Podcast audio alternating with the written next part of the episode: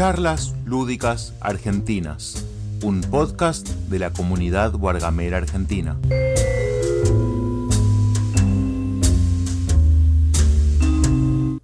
Mm, Ok. Bueno, ¿ustedes ya están o están todavía compartiendo? Sí, no, ahí está, compartimos ya. Ok. Débora, ¿estás? Bueno, bueno. Hola Sara, ¿qué tal? Buen día. Buen día a todos. Hola Manuel. Buen día. Bueno, comenzamos.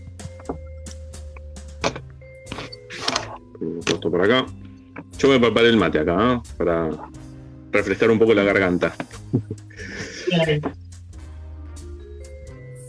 ¿no? Buenos días a todos. Eh, vamos a comenzar eh, una charla relacionada al, título de referencia que tenemos, juegos de mesa, juegos de azar, ¿qué es la ludopatía? Vamos a ver qué relación existe entre esta patología y los juegos de mesa y otras, otros comportamientos que, que nos va a explicar muy bien. Débora. Ahora paso a presentar a ambos, seguramente algunos ya lo conocen porque es Nicolás de, de Quién quiere ser presidente, que además es eh, docente de la Facultad de Filosofía de Mar del Plata y además es coproductor y entrevistador del canal de YouTube Eutrapeli. Eh, por otro lado tenemos a Débora Blanca, que bueno, no pertenece a este mundillo de los juegos de mesa, eh, pero vamos a, a hacer un poco su currículum, como le- leerlo, porque es bastante largo, no me lo acuerdo todo de memoria, Débora, perdón, Eh, para, para contextualizar, bueno, que estamos eh, en presencia de un especialista en el tema, ¿no? Eh, bueno, ella es eh, licenciada en psicología, egresada de la Universidad de Buenos Aires en 1992, psicoanalista. Eh, su labor asistencial comenzó en el Hospital Evita de Lanús, en el Club Amanecer. También fue formada en el Instituto de la Máscara y otras instituciones y grupos de estudios psicoanalíticos. En el año 2004 comenzó su recorrido clínico de investigación y divulgación en el campo de la ludopatía. Es fundadora y directora de Lazos en Juego, equipo de tratamiento y capacitación en ludopatía. También es capacitadora y asesora para programas de juego responsable en pos de una tarea preventiva de derivación de jugadores patológicos y familiares. Es activa en participación eh, en la comunicación y divulgación sobre ludopatía y otras adicciones. Eh, perdón, comportamentales en medios de la comunicación. Es organizadora y disertante en congresos y jornadas académicas en Argentina, España, Italia y Polonia. Es autora en el libro de Gambling Disorders in Women de Fulvia Prever y Henrietta Woden, Woden Jones, perdón, la pronunciación. Y tiene tres libros pu- publicados: La adicción al juego no va más, del 2006, Tratado sobre el juego patológico, Aspectos sociales, enfoques psicológicos, tratamientos, del 2012, y Cuando el juego no es juego, es una adicción, 2016, de la editorial Lugar. También, bueno, tiene un canal de YouTube donde eh, articula literatura ficcional y temas de salud mental, entre otros la serie Diálogos en cuarentena, ficciones y afecciones. Y quien les habla, eh, Ezequiel de Lúdicos Platenses, eh, un aficionado a los juegos de mesa y, bueno, también divulgador de- del hobby. Bueno, ¿por qué estamos armando esta, esta charla? Quizás lo que convenga antes de seguir, eh, que se activen sus audios, se, se muteen, porque pareciera que estamos haciendo acople. Tiene un microfonito abajo. Ahí está. Genial. Eh, ¿Por qué estamos haciendo esta charla? ¿Por qué se me ocurrió hacerla? Eh, yo ya tenía un, tiempo de, de- de poder armar esto, bueno, pero se dio justo la, la situación. Durante, no sé, el último año, sobre todo en la pandemia, eh, fui observando que eh, la gente por ahí repetía la palabra ludopatía. eh, a veces no sé si lo decía en forma figurada o, realmente con el significado que creen que tiene la palabra. Y bueno, eh, dije, hay, hay un cierto desconocimiento de lo que es la ludopatía, ¿no? Y por otro lado, eh, a veces escuchaba frases como somos unos enfermitos en función de que, bueno, que queremos comprar, tener lo último, querer el, juego lindo ese que salió, bueno, eh, que va con, con otro tema, me parece. Ahora nos vamos a sacar las dudas con Débora y, con la ayuda de, Nico. Y, eso un poco me motivó a, bueno, a crear esta charla. Sobre todo porque también hubo un estéreo que me acuerdo que estuvo Pablo, intervino Martín, eh, Maxi y perdón si me olvido alguien más, que se llamó eh, ese estéreo, que también lo pueden escuchar en las charlas lúdicas argentinas de la comunidad borgamera, eh, jugar menos, no, perdón, comprar más, jugar menos, acto fallido, diría Débora. y bueno, y en función de eso, de cosas que estuvieron mencionando, dije, bueno, este es el momento justo como para poder rematar con esta charla y, bueno, darle un, algo más redondo al tema y, tratado por un profesional, ¿no? En, todas estas situaciones. Así que bueno, Débora, eh, si querés te, te la palabra, no sé si vos antes, eh, Nicolás, querés agregar algo. No, no, la escuchamos a Débora eh, y después vamos haciendo algunas intervenciones. Dale, perfecto, buenísimo. Bueno, adelante, Débora, te cedo la palabra. Bueno, muy bien, un gusto estar con ustedes. Muchas gracias por la invitación. Y, bueno, y claro, la idea es, nosotros le pusimos un título a, esta charla que fue Juegos de Mesa, Juegos de Azar, que es la ludopatía. Y entonces, como se repite la palabra juegos, tanto en los de mesa como en los de azar, lo primero que pensaba era que, jugar es uno de los verbos más hermosos del mundo. ¿no? Uno podría decir hay verbos que son muy lindos, otros no tanto. Bueno, jugar creo que es uno de los verbos más hermosos.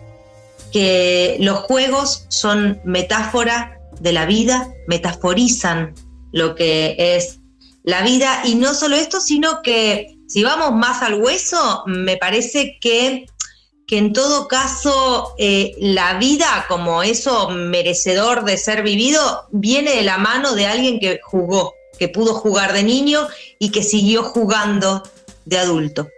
Porque el juego después va tomando otras formas, ¿no? Cuando los chicos ya eh, cuando pasan a la primaria y ya, o ya en presco, ¿no? No pueden jugar todo el tiempo y ahí se organiza una estructura donde tienen que estar más tiempo sentados, ¿no? Aparecen cuestiones de límites. Entonces, eh, eh, van jugando menos, empiezan a tener más obligaciones, pero creo que es fundamental y habla de alguien que tiene salud mental si puede seguir jugando en la vida, si no se avergüenza por jugar y además si puede conectarse con lo lúdico. Lo lúdico quizás no es solamente sentarse a jugar, lo lúdico es alguien que hace teatro, lo lúdico es alguien que lee una novela y puede, este, y puede engancharse ahí con imágenes y con lo ficcional. Lo lúdico va tomando en, el discurrir de la vida distintas formas.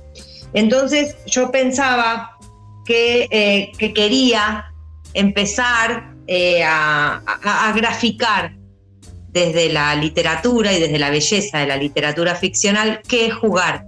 Y entonces encontré un fragmento de ese escritor que jugaba cuando escribía, que es Julio Cortázar.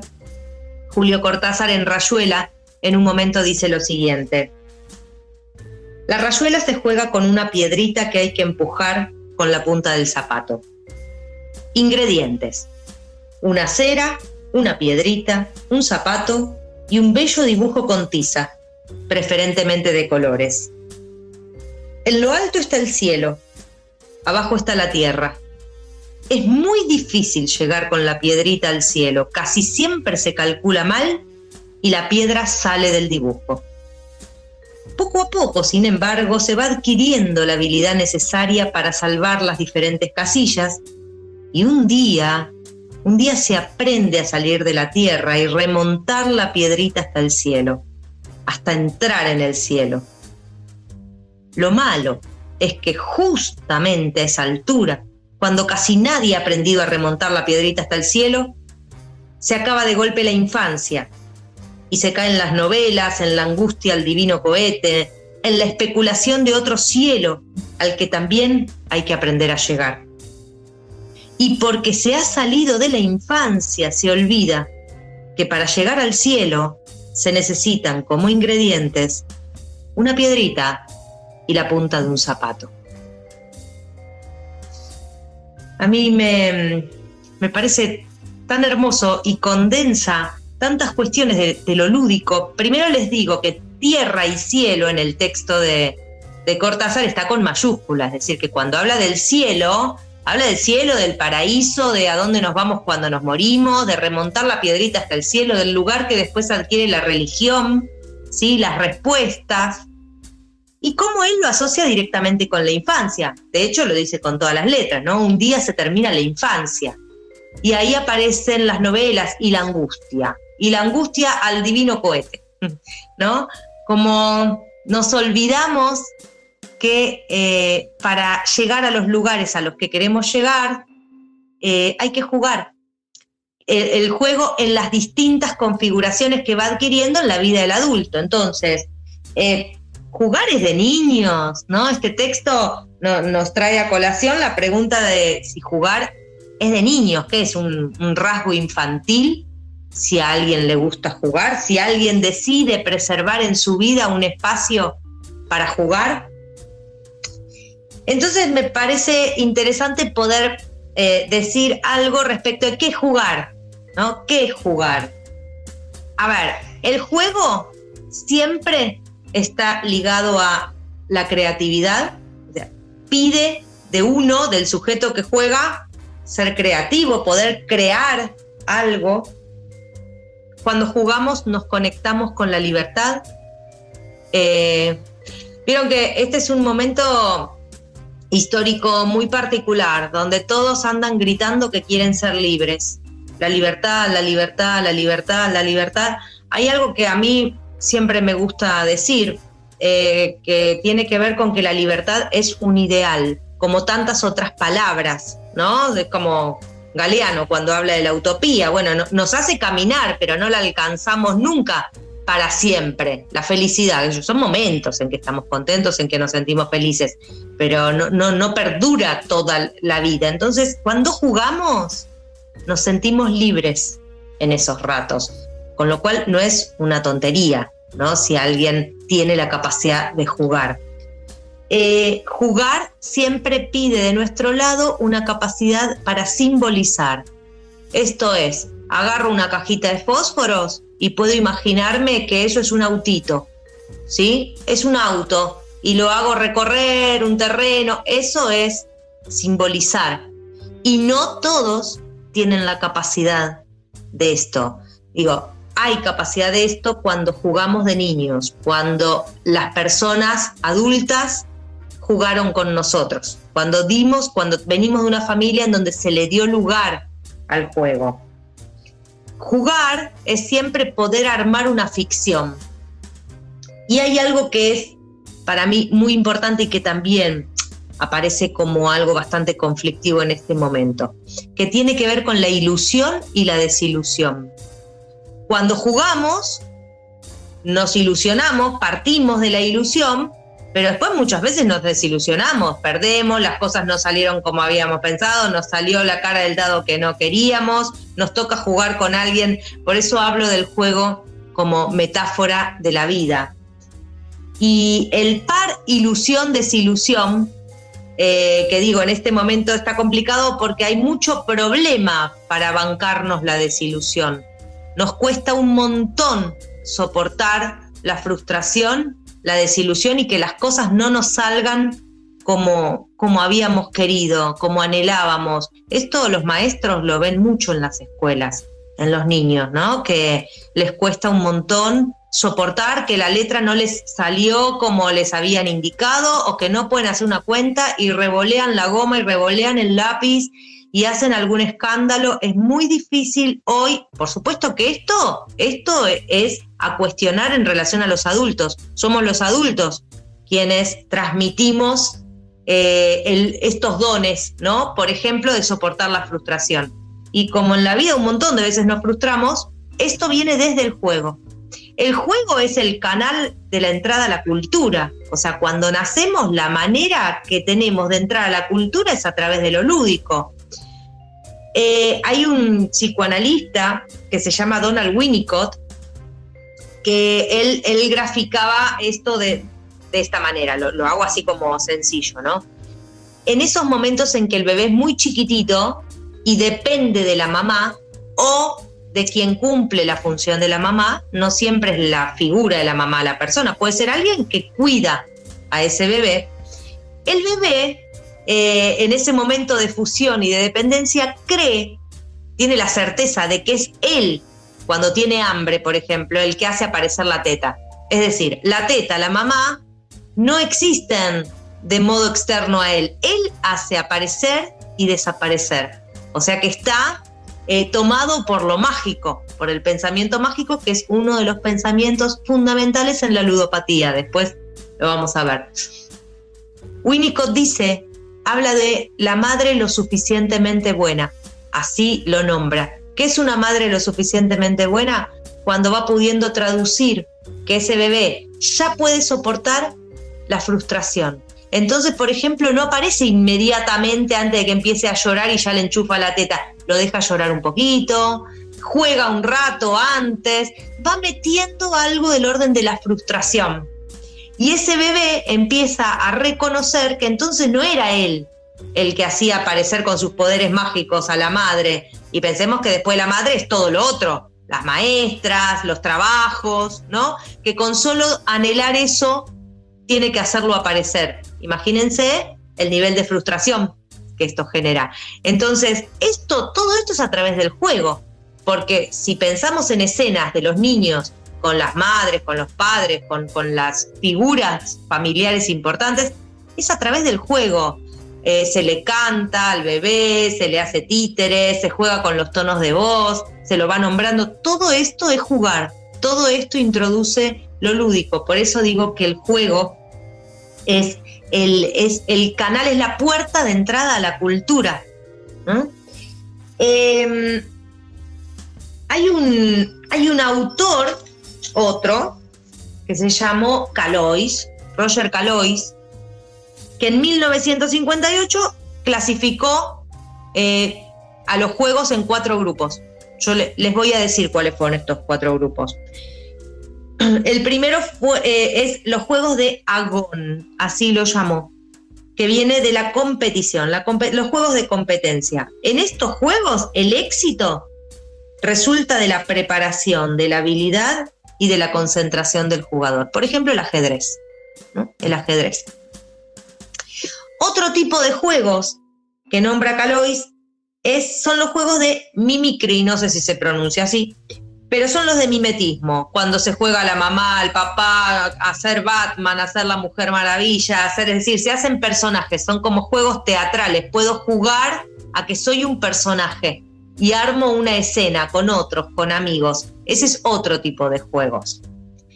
Después habló de los juegos de e-links. E-links estos juegos son la montaña rusa, eh, los distintos tipos de jumping, o sea, producen adrenalina. Lo que generan en, en, quien juega, en el que está ahí subido en la montaña rusa, es una mezcla de placer y de terror al vacío. O sea, placer y terror más o menos en las mismas cantidades. Y el último grupo que nombra Calois son los juegos de Alea. Alea viene de dados. Y lo que él dice es que son juegos donde el éxito o el fracaso no dependen de la capacidad o del entrenamiento del jugador como si sucede en el ajedrez, por ejemplo. Estos juegos dependen del azar, dependen de la suerte, depende de qué cara del dado sale, De este tipo de juegos eh, se trata la ludopatía. Cuando Ezequiel al principio decías, ¿no? Que se hacían como algunos chistes en el último año, porque bueno, claro, el último año, los últimos dos años, con, con todo lo que vivimos de la pandemia, y especialmente el 2020, estuvimos mucho más encerrados, no estaban las vacunas aún. En esta cosa de la ausencia del afuera, o sea, estuvimos en casa, de repente tuvimos que encontrarnos con nosotros mismos en casa, todo el tiempo en casa, con la familia. Esto en algunos casos habrá sido muy grato, en otros fue una tortura, ¿no? Este, la vida se nos puso patas para arriba de repente y en muchas casas se recuperó el juego, la, esto de sentarse alrededor de una mesa y de jugar, ¿no? Eh, ahora, volvemos a los juegos de alea, a los juegos de azar. Yo les voy a nombrar cuáles son los juegos de azar, más o menos, cuáles son. Bueno, la ruleta, el póker, las carreras de caballos, las loterías, las quinielas, la máquina tragamonedas, los bingos, los cartones, ¿vieron? Eh, y bueno, las apuestas online, que es lo que se legalizó para fines del año pasado, acá en la Argentina, eh, las apuestas deportivas, eh, que esto, bueno, la verdad es que es complicado, complicado digo porque al poder apostar, porque estos juegos tienen que ver con la apuesta de dinero, ¿sí?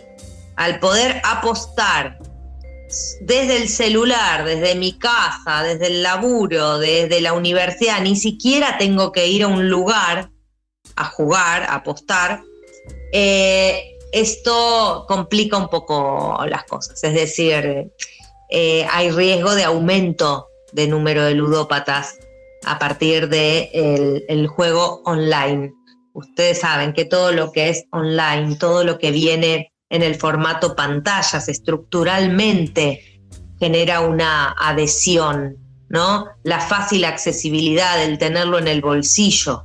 Eh, entonces, bueno, pero este es un nuevo, un nuevo tipo de, juegos de azar. Aunque les quiero decir una cosa, tanto el póker como las apuestas deportivas, las apuestas deportivas se enganchan mucho a los pibes jóvenes, que saben de deporte, por ejemplo, que les gustan mucho los deportes, que saben de deportes y se empiezan a enganchar porque se basan en los conocimientos que tienen, entonces creen que, que ahí no está el azar, está el conocimiento, y es cierto, si uno lo compara con otros juegos, hay algo de esto, pero el tema es que, eh, bueno, esto ya es adentrarnos directamente en la ludopatía. Eh, para que alguien se enganche patológicamente con la apuesta, eh, o sea, en algún momento ya empieza a jugar a todo, a apostar a todo. Si empezó por el fútbol, ya después mete el básquet, mete el tenis, mete el ping-pong, mete, se va abriendo el campo, ¿sí? Y empieza a a tornarse un dependiente de eso, un, esclavo. Em, yo quiero decir, ¿vamos bien hasta ahora? Sí, sí, eh, vamos bien. Yo primero quería hacer una, aprovecho interrumpirte, para dos cosas. Primero, ya establecer una diferencia eh, y mm. ya vamos despejando dudas, ¿no? Eh, cuando vos mencionaste los, los, juegos de azar, en ningún momento escuché que dijiste a, los juegos de mesa como se conocen hoy, ¿no? Donde hay una cuestión de, podríamos decir, de talento, porque hay, en algunos hay que planificar, tener mucha estrategia, analizar, hay juegos que son muy, muy duros de pensar. No, a ver, como para tener una idea, ¿no? Más que nada para orientarte a vos, no tengo un ajedrez que, que tiene muchísimas variables, pero eh, es necesario pensar. De hecho, eh, en el mundo de los juegos de mesa se creó por ahí el, término AP, que es un análisis parálisis, que el juego de tanto que pensás se para. Eh, con lo cual veo que se aleja bastante de la clasificación que vos diste. Más allá que algunos puedan tener dados, implican mazos de cartas que se barajan y que no sabes exactamente qué te va a tocar y tenés que resolver una situación con, eso que te tocó, ¿no? Así que si, si no me estoy equivocando, corregime de ahora si es así, eh, ya hay una importante diferencia. Y esto me lleva a sacar una apresurada conclusión que entre los juegos de mesa modernos, eh, de, estos, que te estoy describiendo, y la ludopatía no hay una relación directa. ¿Es correcto lo que digo? Sí, totalmente. Lo, que determina el, juego de azar es el lugar que tiene justamente el azar, o sea, eso que es imposible de controlar, que no depende, no depende de lo que yo haga o no haga. Por supuesto, sí depende si, si pierdo, o sea, si no me sale el número en la ruleta, ahí, ¿qué hago yo? ¿Me quedo? Insisto, insisto, y voy perdiendo y voy perdiendo, insisto, insisto, o me voy o insisto un poquito, pero después cuando veo que hay algo no está saliendo, decir, ¿qué se hace después con el resultado? Bueno, eso muestra eh, qué le está pasando a esa persona en el momento, pero no tiene que ver con el entrenamiento ni con la habilidad, lo que pasa es que quienes juegan al póker, por eso quería establecer esta diferencia, tanto quienes juegan al póker, que bueno, se considera el póker como un deporte, no como un juego de azar, ¿sí? Eh, y ahora las apuestas deportivas eh, son dos juegos que están muy ligados a cierto conocimiento, a la estrategia, ¿sí? Mm, se diferencia, qué sé yo. ¿Cuánto tiene que hacer eh, alguien que juega la máquina tragamoneda? Nada, es apretar la teclita, no hay mucho ahí para hacer, porque además cada juego de azar también tiene su particularidad, tiene su dificultad y tiene su perfil de jugadores. Eh, la máquina tragamonedas, por ejemplo, es más femenina, es decir, hay más mujeres que juegan a la máquina tragamonedas. La ruleta es más masculina, porque es un juego eh, mucho más violento, de todo o nada, y ahí se identifica más al perfil del hombre más que la mujer. Entonces, estas son particularidades. Ahora, antes de entrar en, en qué es la ludopatía o antes de entrar en lo específico de los juegos, lo que me interesaba decir es que la ludopatía es una adicción.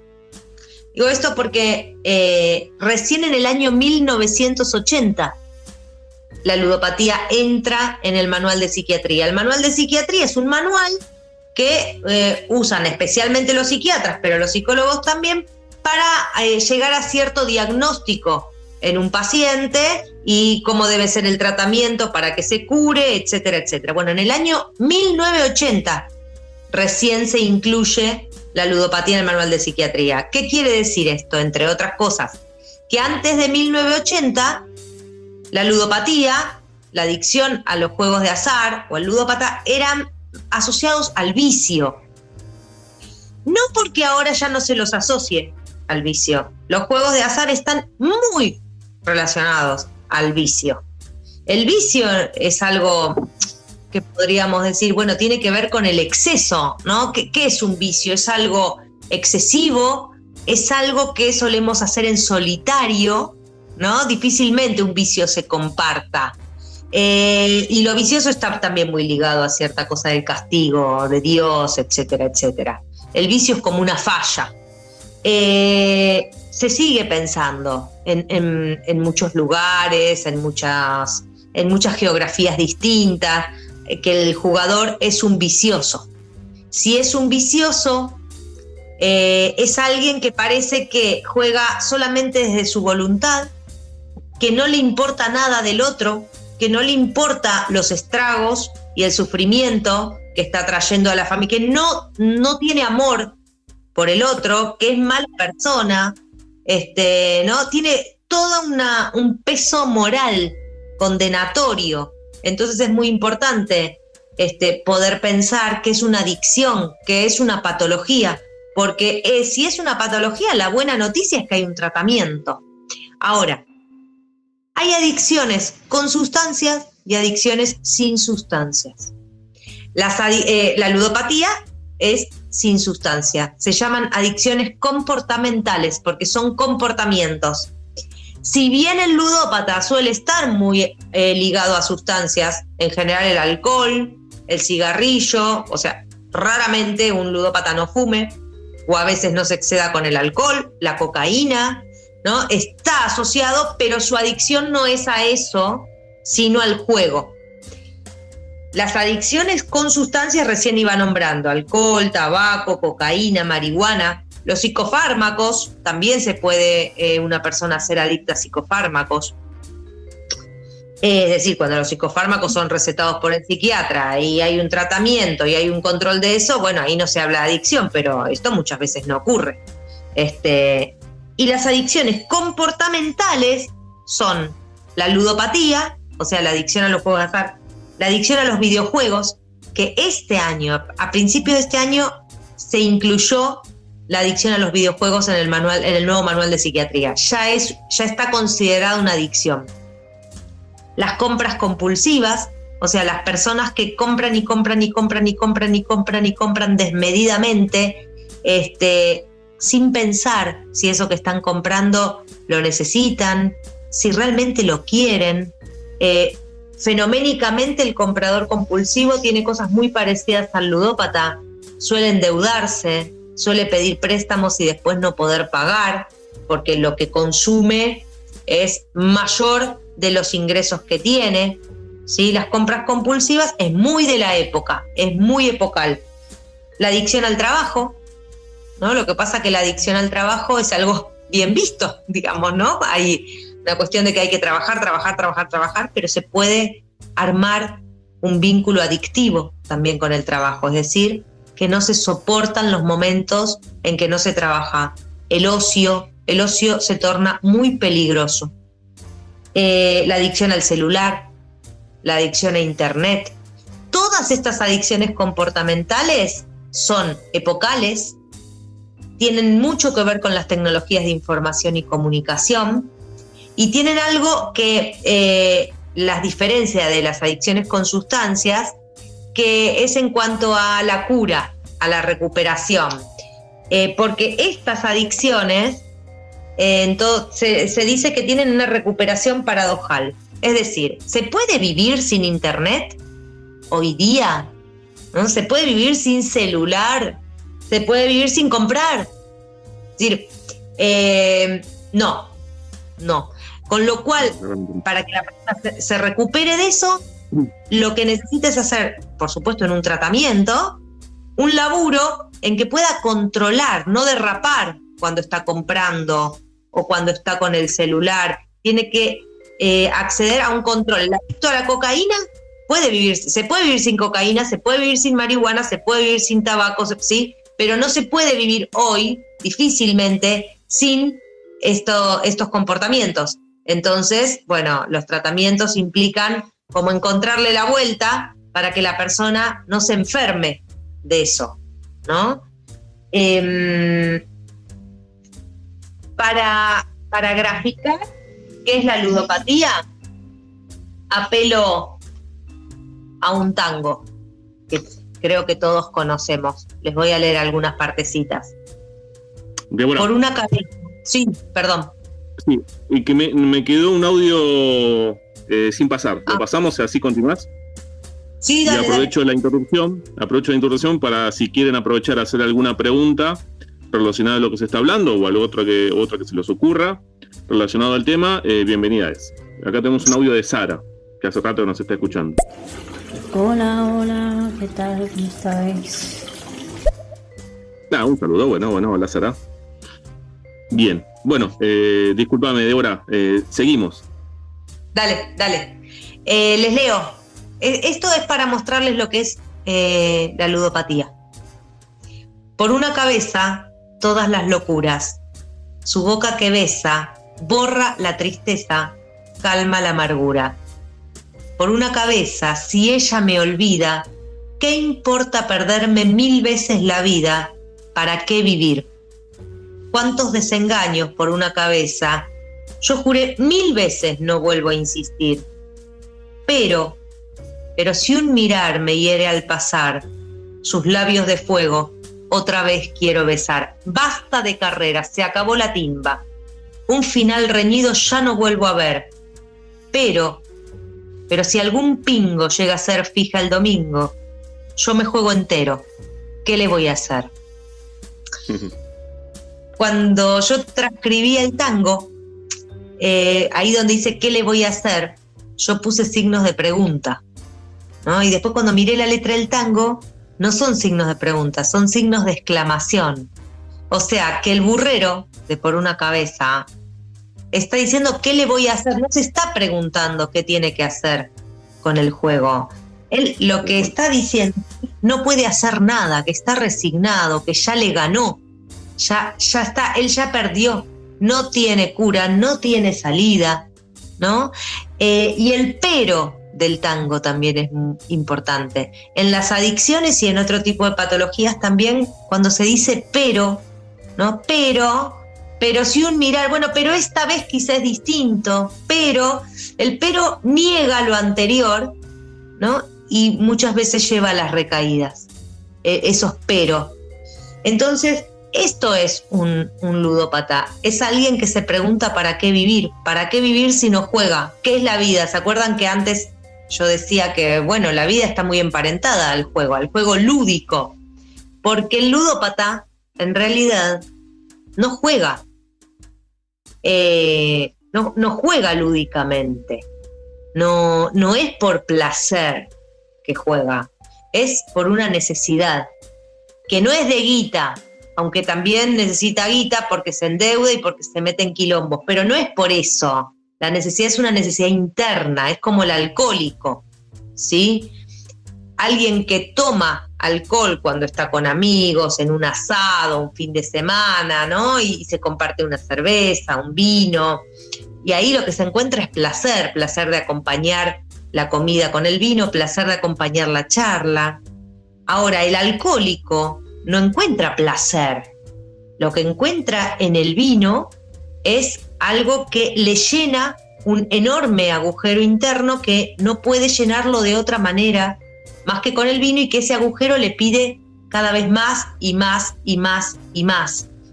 Eh, entonces, cuando hablamos de una adicción estamos hablando de esto, por eso yo hablaba de la esclavitud o de la dependencia. ¿Se acuerdan que cuando yo definía el juego lúdico decía nos conecta con la libertad? Cuando el ludópata está en la ruleta o está en la máquina tragamonedas o está en la carrera de caballos como en el tango, en ese momento, mientras está apostando, creo que no se conecta con la libertad de quien juega lúdicamente. Sí se conecta con soltarse del otro, soltarse de las responsabilidades. Se olvida, el ludópata puede estar toda la noche en el bingo, en el casino, se olvida. Se olvida de ir a buscar a los chicos al colegio, se olvida de ir al laburo, se olvida, nada es importante. Se suelta del mundo, se suelta de los otros. No podríamos llamar a eh, literal, ¿no? Sí, sí, sí, totalmente. Se olvidan de tomar agua, se olvidan de ir al baño. Parece mentira, pero es así. Se olvidan de tomar la pastilla para la presión, de la pastilla de, importante que tienen que tomar, a veces de epilepsia, parece mentira, pero, pero sucede. ¿eh? Claro, porque en realidad, ¿qué le importa la vida? Eh, pero esto lo dice claramente el tango, tomar la pastilla de la presión o tomar agua o ir al baño o, comer, ¿no? Eh, habla de alguien que está interesado eh, por su cuerpo, por la vida, ¿no? Que puede regular, que dice, bueno, hasta acá y me voy, ¿no? Este, pero el ludópata ya se pasó, pasó un límite, no juega para divertirse, no es para divertirse, no le importa jugar con los otros, va solo, va a escondidas, ocultando que va a jugar, ¿no? Eh, va por el pensamiento mágico. ¿Se acuerdan cuando antes yo hablaba de esto de Winnicott y del pensamiento mágico del bebé que en un primer tiempo cree que es él el que hace aparecer la teta?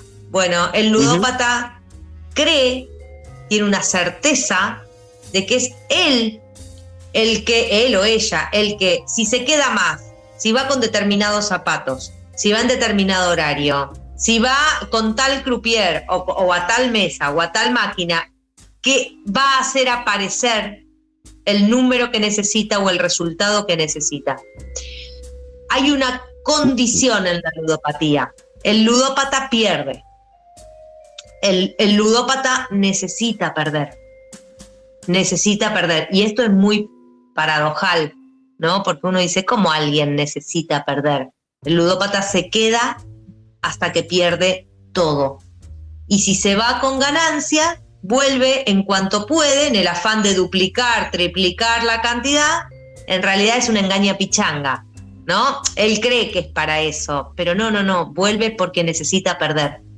Porque toda adicción está muy relacionado a sentimientos de culpa, a, necesidad de un castigo, a todas cuestiones como este, no elaboradas en la vida de esa persona, ¿sí? Y que mientras está consumiendo eso que consume, en el caso del ludópata es juego, eh, ahí encuentra el castigo. O sea, se va habiendo perdido todo. Cuando se fue, empieza a pensar de dónde volver a sacar guita y tiempo, porque no puede ser. No puede ser que él pierda. ¿Cómo, cómo puede perder? ¿Cómo? A él no le puede pasar esto. Y entonces vuelve, como sea, pero vuelve y vuelve y vuelve y vuelve en un, en un camino imparable que en general, en general, o lo para la familia en una decisión de pedir ayuda, de empezar un tratamiento, de ponerle un límite, bueno, hay muchas separaciones, este, en los matrimonios donde alguien es ludópata, hay muchos conflictos familiares, hijos que dejan de hablarles a los padres, es decir, eh, trae mucho ruido, o porque les sucede algo porque terminan en cana, porque robaron en el trabajo para seguir jugando, o porque tuvieron un accidente. Vieron que en las adicciones muchas veces se usa la expresión tocar fondo, ¿no? Esto de tocar fondo, que es justamente algo que que asusta al sujeto, que lo asusta.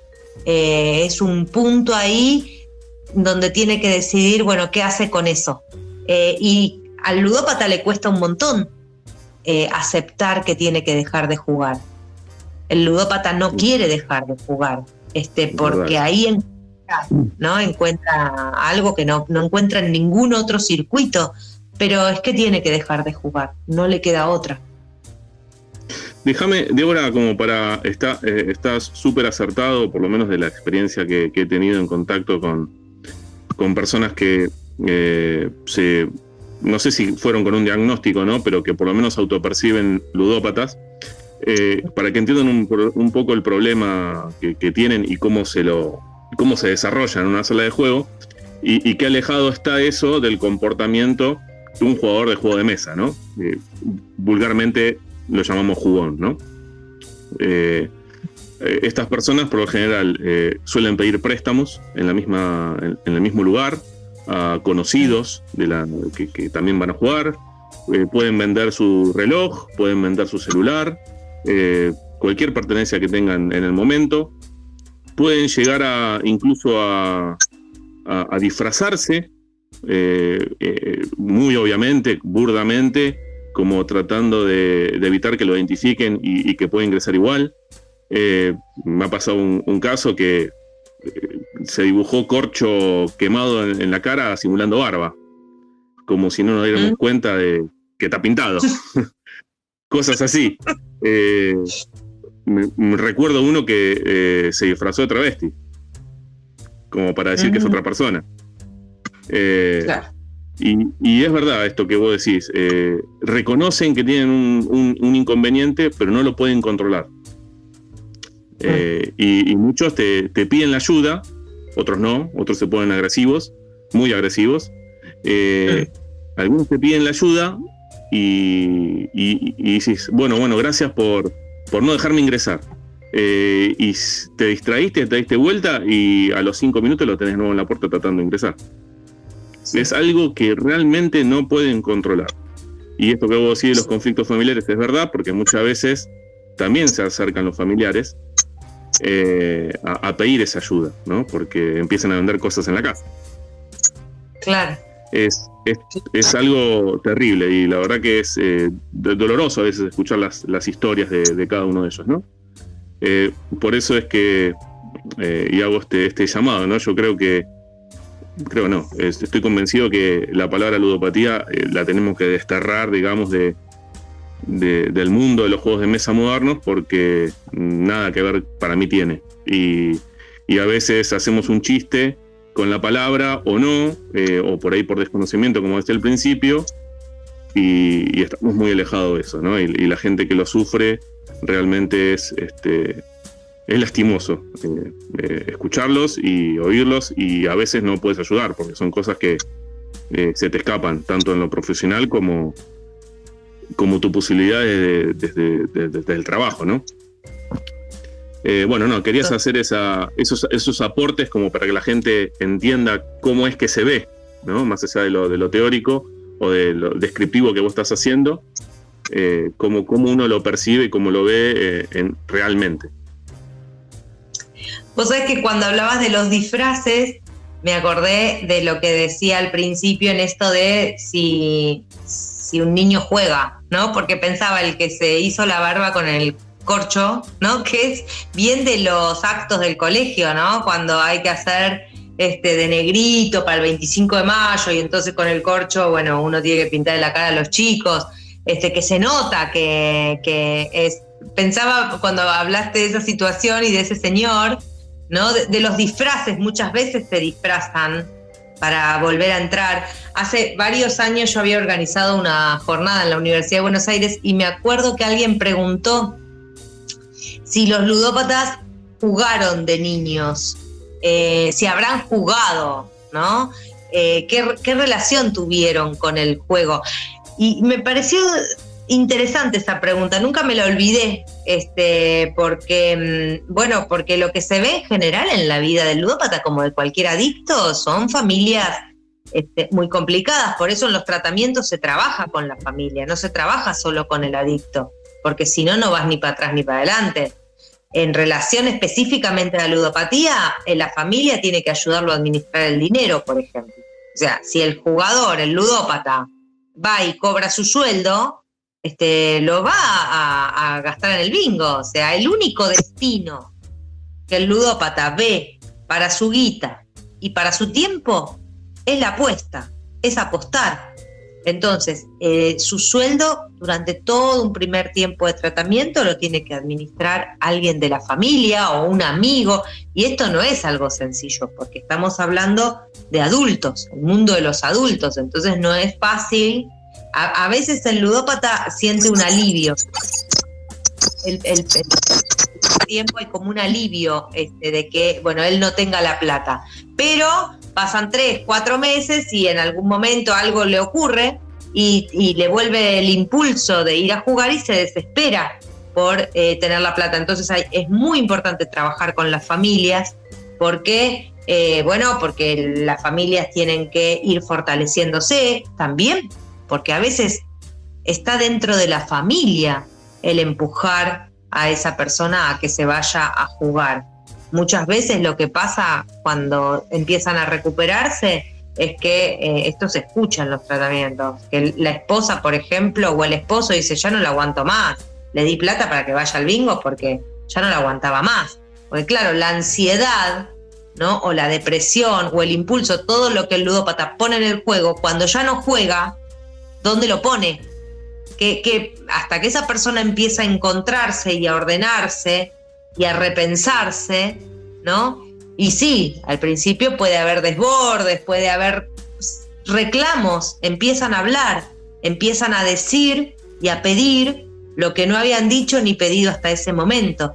Entonces, por eso es muy importante. A veces, en muchas ocasiones, hay cuestiones hereditarias en las adicciones que cuando hablo de herencia no hablo de lo genético, de herencia, un padre, una madre, un tío, un abuelo que eran jugadores. Es decir, el juego formaba parte de la vida de esa persona. Y en algún momento, porque eso es crucial, cuando alguien empieza a jugar patológicamente, algo le pasó que empieza a recorrer los bingos y los casinos, a ocultar a esconder, a mentir. algo le pasó en la vida que el camino que, tomó, ¿no? encontró en el juego una especie de solución, esto pasa en todas las adicciones, como una solución a algo que no pueden resolver. ¿no? Lo que pasa que es una solución que enferma. Débora, eh, había eh, tomado ahí algunas notas cuando ibas conversando y por ahí también me habían surgido algunas preguntas, ¿no? Eh, por ahí pensaba también eh, en esto de, cuando comentabas lo del juego y la libertad, la posibilidad de salirse del juego, ¿no? Que es como la, lo que no, lo que según entiendo vos estás diciendo, el ludópata no puede hacer, ¿no? Y justamente esa posibilidad de salirse del juego es la posibilidad de la libertad de salirse del juego, ¿no? Eh, y también respecto a lo que decían de los juegos, eh, yo creo que desde el punto de vista del observador, eh, en un juego de mesa moderno y en un jugador que está jugando póker, quizás no, le no se diferencia en el comportamiento del jugador, porque el nivel inmersivo que pueden tener los juegos modernos, como puede tener un juego de, de póker, jugando por apuestas de dinero, puede ser muy semejante visto de afuera. Incluso, como comentaba Ezequiel, creo que uno puede pensar que también uno se olvida de tomar pastillas y si está tan inmerso en el juego. De alguna manera, justamente, como eso lo han comentado tanto autores como Wisinga, cuando hablan del círculo mágico, está hablando de ese poder inmersivo que tiene el juego, ¿no? El problema es no poder salirse de ese círculo eh, en, en, mucho tiempo o a lo largo de la vida, ¿no? Entonces, em, me parece que, el, punto no va tanto por el azar o por la estrategia de los juegos, porque de hecho los juegos que vos nombraste me llamó la atención, por ejemplo, la carrera de caballo, donde ahí entiendo que hay mucha pericia de la gente que apuesta, o, o, a ver, o podría haberla, ¿no? Eh, gran parte de la Edad Media se jugaba al ajedrez, por, era, un, era un juego de apuestas el ajedrez también. O sea que no, no creo que la cosa vaya tanto por el azar, sino más bien por las apuestas, ¿no? O por lo que genera las apuestas, porque también como vos bien dijiste, el, ludópata pienso que no está, eh, digamos, eh, no es un móvil el dinero, sino, o, es un móvil, digamos, un poco borroso en el sentido de que eh, bueno, hay un autor medieval dice, para ganar no para de perder, ¿no? Entonces, eh, está metido como en ese círculo. Pero no creo que, la cuestión pase estrictamente por el azar, digamos. Eso es lo que pienso yo. Digamos, sino por, por, porque el juego no es un fin en sí mismo para estas personas, sino que, verdad, eh, el, fin está fuera del juego y tiene que ver con, las apuestas. no sé cómo lo ven. Sí, sí, sí, que en, siempre digo que encontraron en el juego una escena, ¿no? Este, que es la que necesitan, que los convoca a perder, a perder y a perder. Y que además, cuando hablamos de perder, eh, en la ludopatía no hablamos solamente de la guita que pierde, que es un montón. Según el caso, ¿no? Hay gente que tiene más plata, gente que tiene menos, pero eh, en general son cifras este, muy, muy difíciles después de recuperar, es perder casas, es perder herencias, es perder y perder. O sea que en cuanto a lo cuantitativo de las cifras, suele ser importante. Pero además el ludópata pierde mucho tiempo de su vida. Es decir, eh, una de las cosas de las que más se arrepiente el jugador cuando empieza un tratamiento es el tiempo que estuvo adentro del bingo o del casino, el no haber ido a ver a los chicos al colegio, el no haber disfrutado de algunas escenas familiares, el haber dejado la universidad, el haber, este, el haber seguido un trabajo que era bueno, porque, es decir, el, tema del tiempo en la cabeza del... ¿Cuál es la mayor pérdida? Bueno, la, pérdida, sí, nuevamente, de, de la libertad y de la tranquilidad. La cabeza del adicto está monopolizada por, la adicción. Lo único que espera es encontrar ese tiempo y, el dinero para poder irse a jugar, que es eh, su escape. Entonces sí, es la, es la apuesta, porque viste que además la apuesta es absolutamente humana. Uno ve a los chicos chiquitos y muchas veces eh, apuestan en esto. Bueno, a ver, yo voy a correr más rápido que vos. No, mi papá, este, no, como esto de las apuestas. La apuesta es algo humano. Eh, no, te apuesto que, no necesariamente es apostar guita, pero te apuesto que vas a ver que yo. Eh, eh, y además, la apuesta tiene una cara este, sumamente positiva, es decir, si no hacemos apuestas en la vida, no crecemos. ¿no? Si no apostamos a un laburo que nos interesa, a, estudiar, a una pareja, ¿no? Este, son apuestas también. Solo que en la ludopatía la apuesta es a perder. Es decir, lo que necesita el, ludópata es perder y perder y perder y perder, volverse un perdedor.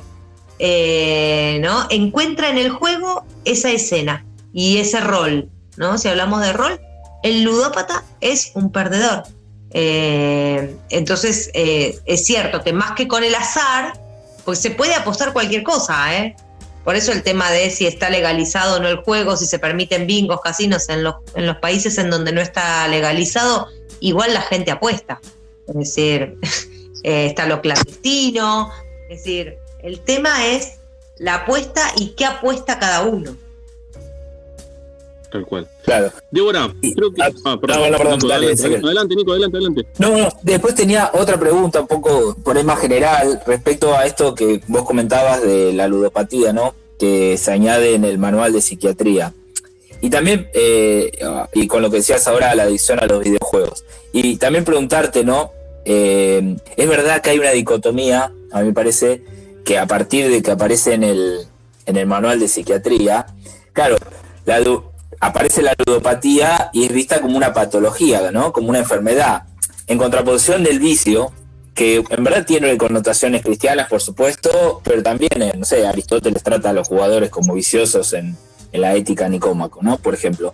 Pero, mm, digamos, si también esto no se inscribe dentro de una tendencia general a patologizar, a medicalizar, y hay un, hace poco leía un artículo de Antonio Escotado, que se llama Ludopatías, en, un libro que, que recopila varios artículos de él, y que Antonio Escotado remarcaba este aspecto de pasar del vicio a la enfermedad, ¿no? Y él veía decir, bueno, pensarnos enfermos es pensarnos menos responsables de los actos que hacemos, de que detrás de ese vicio hay una decisión, y de alguna manera eh, pensarnos menos libres, ¿no? Y, y, por último esto, ¿no? También a medida que veo que cada vez más se van agregando adicciones, claro, uno empieza a adicción al celular, adicción a los videojuegos, bueno, esto de si todos son adicciones, nada es adicción, ¿no? Bueno, mm. eso. Sí, me parece, está bueno esto que decís, porque lo que menos hay que hacer en, un tratamiento es desresponsabilizar al adicto. El adicto es responsable de las decisiones que toma.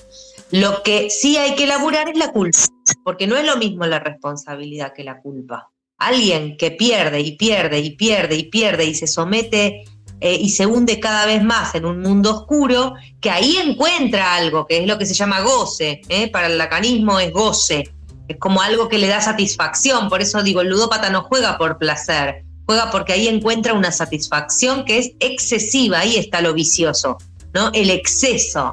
Eh, y lo vicioso está en el círculo, en el círculo que arma, el círculo vicioso. Yo creo que, a ver, no se trata de ver a todos como enfermos, ¿no? Eh, porque, a ver, si yo ubico a alguien y lo diagnostico con una adicción, no lo estoy desresponsabilizando de eso, al revés, al revés, diga, bueno, ok, bueno, vamos a empezar un tratamiento. Vamos, tenés que empezar un tratamiento individual, vamos a empezar a laburar con la familia. Este, eh, a veces es necesario lo grupal, muchas veces es necesaria en un primer tiempo una pata medicamentosa, en otras ocasiones no no necesariamente eh, pensar a alguien como un adicto ahora, pibe, adicto a los videojuegos. Un pibe, en realidad el promedio de edad de la, adicción a los videojuegos es 20 largos, ¿eh? Pero bueno, ponele, adolescentes que se la pasan con los videojuegos y no salen de la habitación. ¿Dónde está la responsabilidad de los padres? ¿No? Está la responsabilidad de él, la responsabilidad de los padres, poner límites. ¿Quiénes miran más las pantallas? ¿Los niños o los adultos? ¿Quiénes están más enganchados a las pantallas? El tema de la responsabilidad es un tema fundamental. Pero, a ver, yo creo que sí es importante pensar que el ludópata eh, tiene una patología, que eh, no lo hace, no juega porque pensar en las mujeres, las mujeres suelen ser mucho más condenadas que los hombres, las mujeres ludópatas, ¿no? No es lo mismo una madre que eh, este, no va a buscar a los pibes al colegio porque se quedó en el bingo, que un padre que hace eso. Es mucho más condenada la mujer. Eh, son señales, si, se señala por el lado del vicio, eh, eso se esconde mucho más tiempo, tardan más en, pedir ayuda. Entonces, saber, poder divulgar, poder hacer una charla como esta, poder divulgar en medios que es una patología y que tiene tratamiento y que esa persona tiene que hacerse cargo de lo que le pasa. Este, tiene que hacer esfuerzos por dejar de jugar, es decir, que se tiene que hacer responsable, ¿no? Pero creo que van de la mano con la idea de. Eh, no, es una condena verlo como un, con un, alguien con un problema este, en su salud mental, ¿no? Eh, en todo caso, dependerá de la mirada de quien lo mire. Claro, bueno, claro, gracias, verdad. Débora, me gustaría, no sé si tenés eh, un, tiempito más cortito, porque habíamos, bueno, pactado una hora para que no se extienda demasiado el tema. Pero bueno, en un momento lo mencionaste, quizás esté eh, indirectamente contestado. Eh, en un momento mencionaste las adicciones comportamentales y dentro de ellas las compras compulsivas. Sí. En, en, el mundo de los juegos de mesa, digamos, modernos, existe mucho lo que se llama el hype, eh, que de, alguna manera trata de convencerte de que este juego es bueno o, no, por ahí es un hype real de que el juego es bueno, a veces uno nunca lo sabe, y tiende a llevar a que uno lo quiera comprar el juego, ¿no? Eh, porque eh, los medios están diciendo este juego es bueno, por A o mm. por B o por X, eh, motivo o explicación, mm. y, está muy presente, está muy presente y de esto va también de la mano eh, la, tendencia, por ahí en la Argentina no, no sé si se ve tanto porque realmente son caros los juegos acá en la Argentina, pero de querer tener lo último, ¿no? Lo último que sale. Salen muchísimas cantidades de juegos de mesa eh, por mes inclusive, eh, a nivel este, principalmente en Europa, en Estados Unidos, y hay mucha oferta. Eh, sobre todo el que está metido en el mundo y, que tiene la capacidad y, el conocimiento para poder importar, ¿no? Eh, y también está el tema del coleccionismo. Eh, hay muchas franquicias, por decir, que sé yo, Star Wars, Marvel y demás, que sacan juegos de mesa con, ¿cómo decírtelo?, en, como en partes, ¿no? Que te venden una, una parte principal y si vos querés tener los diferentes personajes, te van vendiendo eh, en cajas aparte, más chiquititas, ¿no? Y, eso inevitablemente al que le guste la, franquicia termina coleccionando de alguna manera eh, mm. toda una, serie de, juegos, ¿no? Eh, y el coleccionismo está presente, ¿no? Por ahí uno, hay gente que sigue un determinado autor de, juego de mesa, y bueno, yo quiero tener, porque tal la cerda sacó su juego y yo lo quiero tener, por mencionar alguno, es uno de los más icónicos por ahí en este, en este, en este punto. Eh, hace juegos de mesa muy, muy especiales, tiene una, característica muy especial como los diseña. Y, nada, yo quería eh, consultarte, o, mm, sí, un poco de coleccionista puede ser que tenga, valga, por eso me, incluí en, la pregunta, o por lo menos dejar en claro si hay alguna relación entre el coleccionismo y la compra compulsiva. Mm.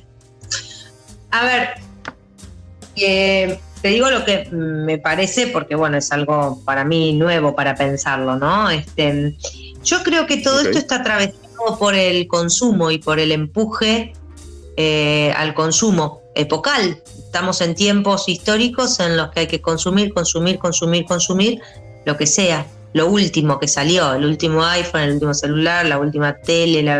el otro día mi hija, tengo una hija, este, la menor tiene 16 y me mostraba un texto que les dieron en el colegio donde les contaba, no, recuerdo el nombre de esto, pero tiene un nombre, como este, hubo una lamparita que duró 100 años, eh, algo de la obsolencia, algo así.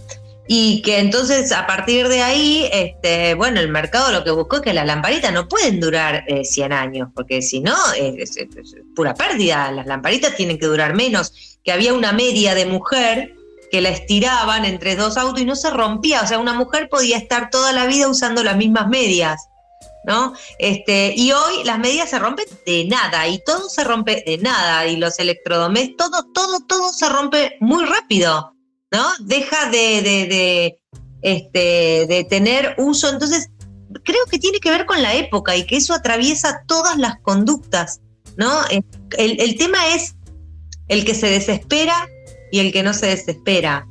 El que hace cualquier cosa por tener eso último o el que puede esperar para comprarlo sin sentir que está que se le va la vida o que se está perdiendo algo fundamental en la vida, creo que ahí tiene que ver con el sujeto que recibe las publicidades, esto de consumir y consumir, ¿qué hace cada sujeto con eso? ¿Cómo lo filtra? Eh, ¿no? Creo que ahí estamos en, momentos así como complicados, ¿no? Creo que Descartes hoy diría consumo, luego existo, ya no pasa por pensar. Claro, ¿viste? ya no se piensa y entonces es, todo, todo, todo lo último que salió y esto es muy complicado con los pibes, con los chiquitos, antes de que se les rompa algo o antes todavía están conociendo el juego y ya están pidiendo el que sigue. ¿Cuánto disfrutaron? ¿Cuánto conocieron el anterior? Entonces ahí depende de la decisión de los padres. ¿Qué hacen con esto? Y muchas veces para sacárselo encima, porque no se soporta el berrinche, no se soporta la demanda incesante, se les da eso.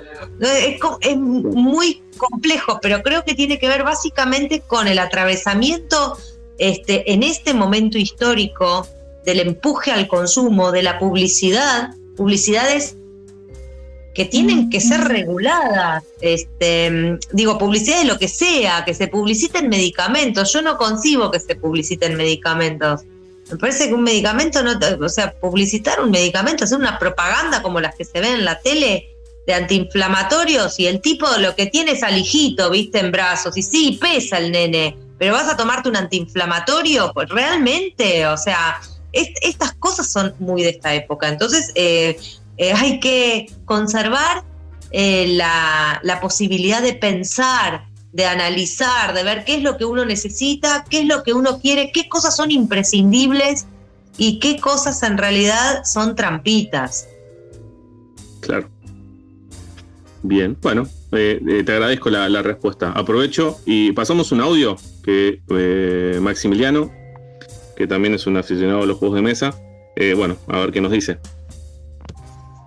Eso que está diciendo Débora es un documental que también lo vi en la carrera, Obsolescencia Programada se llama, está buenísimo. Después de verlo, bueno, te flasheas mal.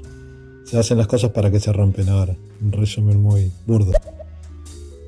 Eso, gracias. No, así se llama, sí, un documental le dieron a mi hija, tal cual es impresionante.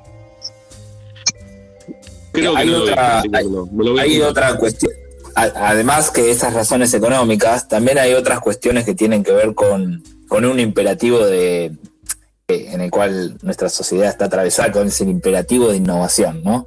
Entonces, también es verdad, eh, por lo menos esto en tecnología se ve muy claro, eh, sale un sistema operativo y, sale otro que es mejor, ¿no? Entonces hay un imperativo de, de innovar y de mejorar constantemente y en eso, eh, claro, eso liga muy bien con las razones económicas, con esto, los productos que de, vida útil muy corta, ¿no? Eh, entonces, bueno, juntarse esas dos cosas es algo, digamos, para pensar esta época es, es como de alguna manera lo que domina, ¿no? Total, sí. Bueno, eh, Débora, Nicolás, eh, hemos, nos hemos pasado un, poquito del tiempo. Por lo menos los dos temas principales que, yo quería abordar era aclarar el tema de la ludopatía y bueno, si había alguna relación o no con el coleccionismo o, esto relacionado al hype. Eh, de, mi parte, bueno, el objetivo de, la charla está cumplido, eh, que bueno, y tener la opinión de un profesional en el tema para aclarar todo este tipo de, dudas y despejarlas. Si, alguno la tenía, ahora con esto ya lo, la puede tener eh, más claro. Eh, Nicolás, no sé si vos querés tener algún cierre con alguna pregunta de esas que sueles hacer en tu canal. Eh, no, no, al contrario, no, agradecerle a Débora el espacio y, nada, y la charla me parece que fue muy fructífera. Y también agradecerte a vos por haber generado este encuentro y haberme invitado.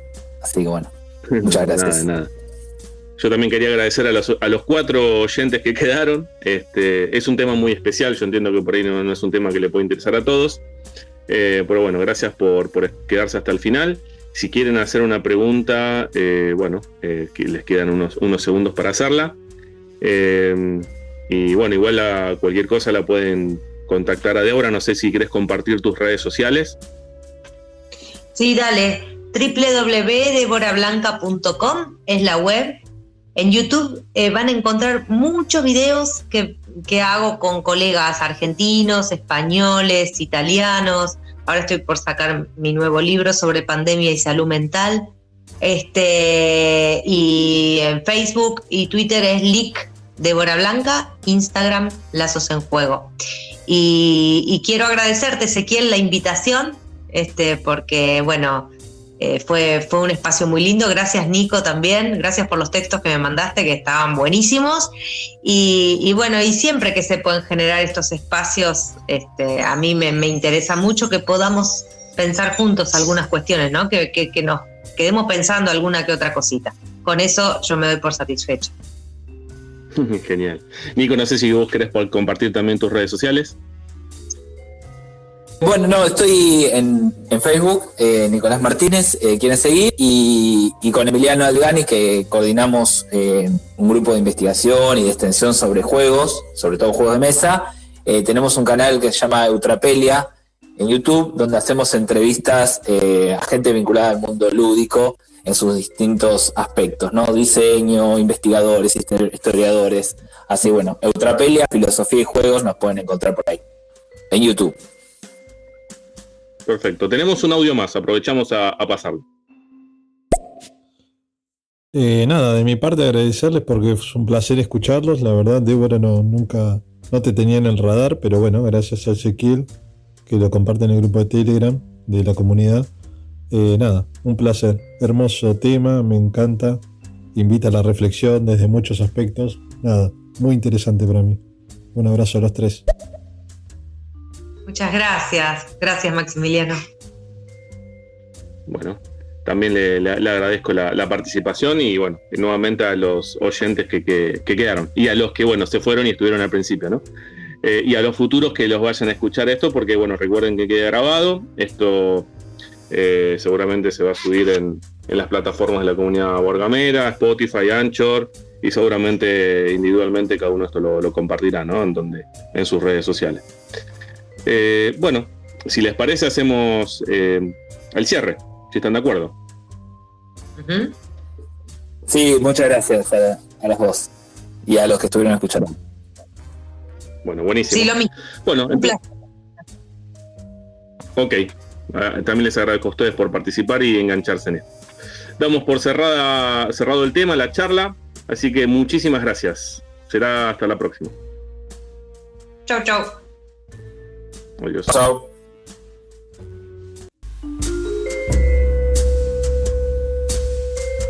Gracias por escucharnos. Nos podés seguir en Facebook y en Telegram como Comunidad Guargamera Argentina.